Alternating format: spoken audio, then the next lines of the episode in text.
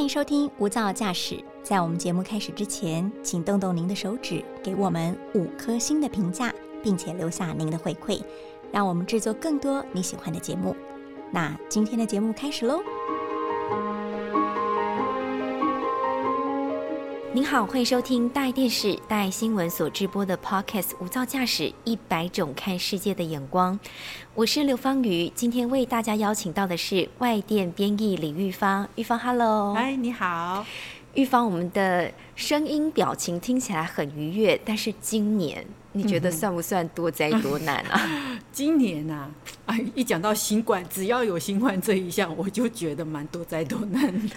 而且尤其因为我们平常都在专注于外电的消息啊，更能够感同身受，对不对？真的啊，去年那个苦难，我就已经足够说。年底来说了，我本来以为今年会好一点，没有想到年底又 又又来个新变种，昏倒。对，Omicron，对不对？本来想说大概 Delta 就差不多要已经要完结篇了，真的，没想到还来个岁末的一个大反击。相较之下，台湾算幸福了。嗯，像我记得前阵子在我们本土疫情比较平息之后，嗯，你有没有去走一些登山步道？没有哎。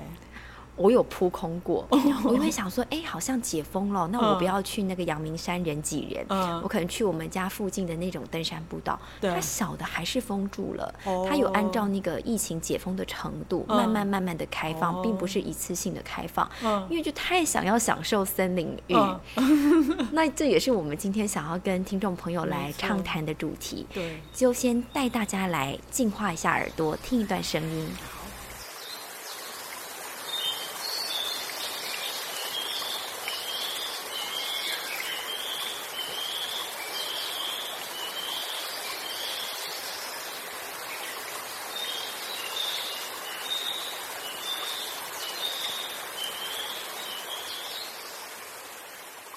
玉芳，刚刚听完这段声音，我真的觉得自己耳朵被净化，你觉得呢？真的啊，好享受哦！我觉得我自己已经不在不在我现在这个地方了，好像听到大自然在呼唤我们。没错。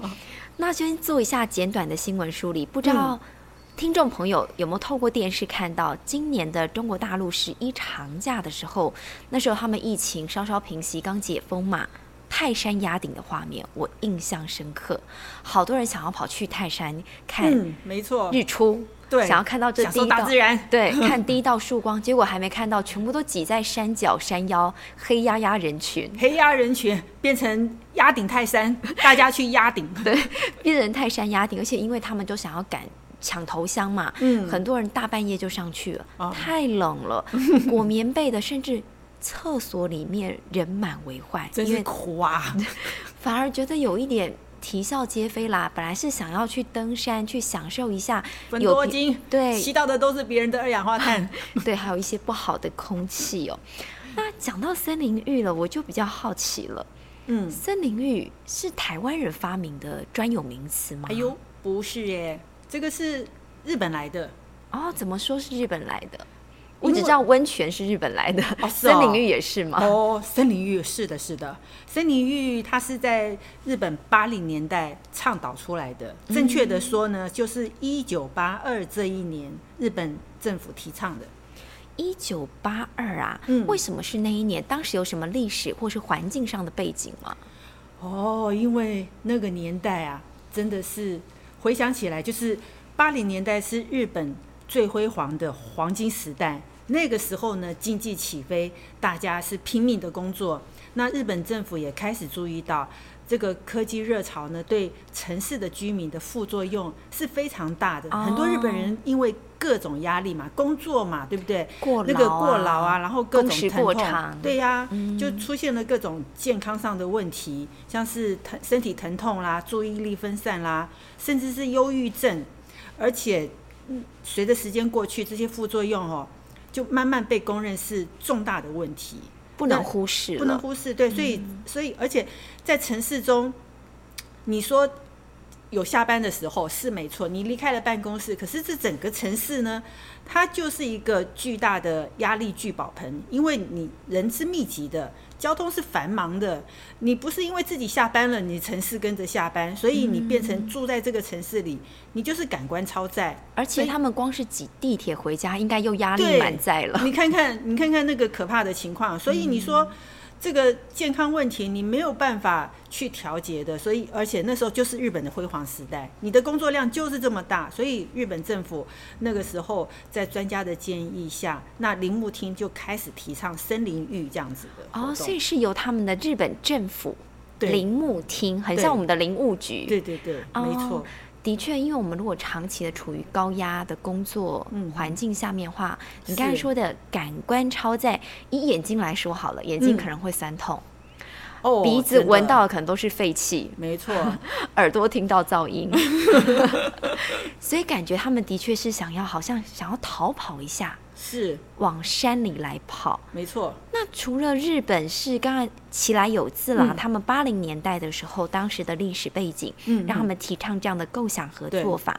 那有没有其他国家也借由日本的这个呃倡议来发扬光大呢？有，其实这个日本的森林浴啊，它在欧美国家也是有所谓的。那个自然健康调养法就是到森林去漫步，因为欧美国家地广嘛，所以森林也多。对啊，森林也多，所以他们就有这种步行健康法。那日本呢，它是在融入我们那个他们特有的那种身心灵啊的沐浴，呃，不只是欧美的去森林步道去走这样子，所以日本的森林浴呢，可以说是更进一筹这样子。好，如果以森林浴这个，嗯啊，台面上这三个字来看的话，是在森林里头洗澡，但我们当然知道不可能嘛。但是它到底有哪一些比较实际方面的好处？有一些科学或是医界的佐证吗？嗯，对，森林浴呢，当然不是指洗澡啊，就像方瑜说的，所以它是感官上呢，就是你的从眼睛、鼻子、耳朵到那个。嗅觉哈，这个味觉通通都包括在内。那么你听呢，是听到叽叽喳喳的鸟鸣声，还有风吹树动的那种沙沙声。我们刚刚已经沐浴过几秒钟的时间了，然后潺潺的流水你也听得到。呼吸呢，干净芬芳的空气，你光是这些就足够让你忘却尘嚣哈。那我们。刚刚用听的就感觉不一样，那你更何况你整个人是投进去里面的。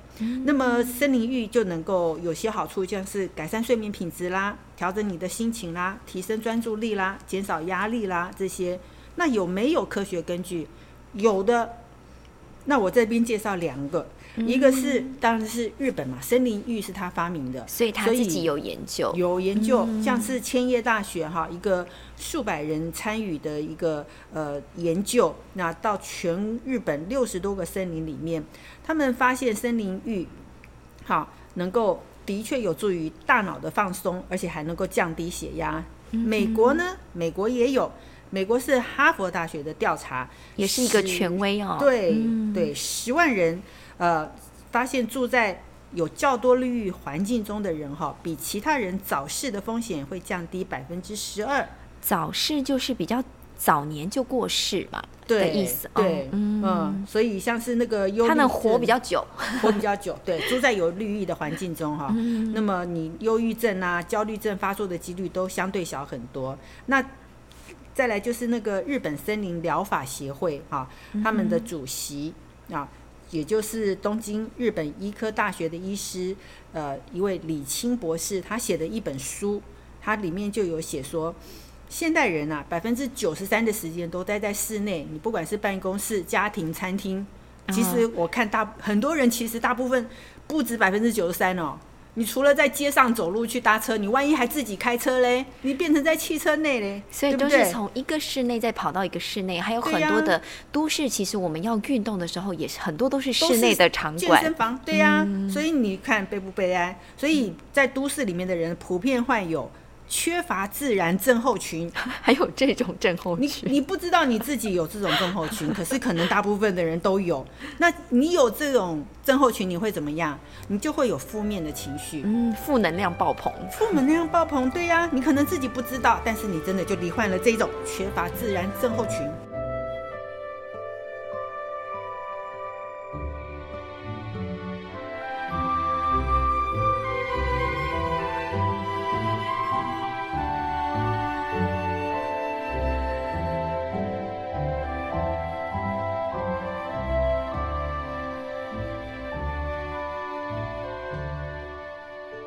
我真的第一次听到这种病症，是不是？是不是？可能你我都有，只是程度的轻微没错，没错。但是呢，你只要进行几个小时的森林浴，你就能获得大幅的改善。嗯哼，嗯。那我想知道的是，刚刚有讲到有日本的研究，有美国哈佛的研究，感觉都蛮有道理的。甚至刚刚我还学到了一个新的病症，叫做缺乏自然症 候群。是的。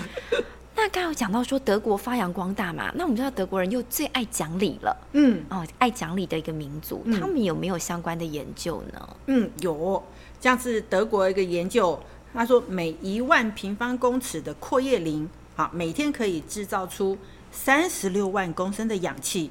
那这么多的氧气呢，可以供给一千多人呼吸到氧气的需要。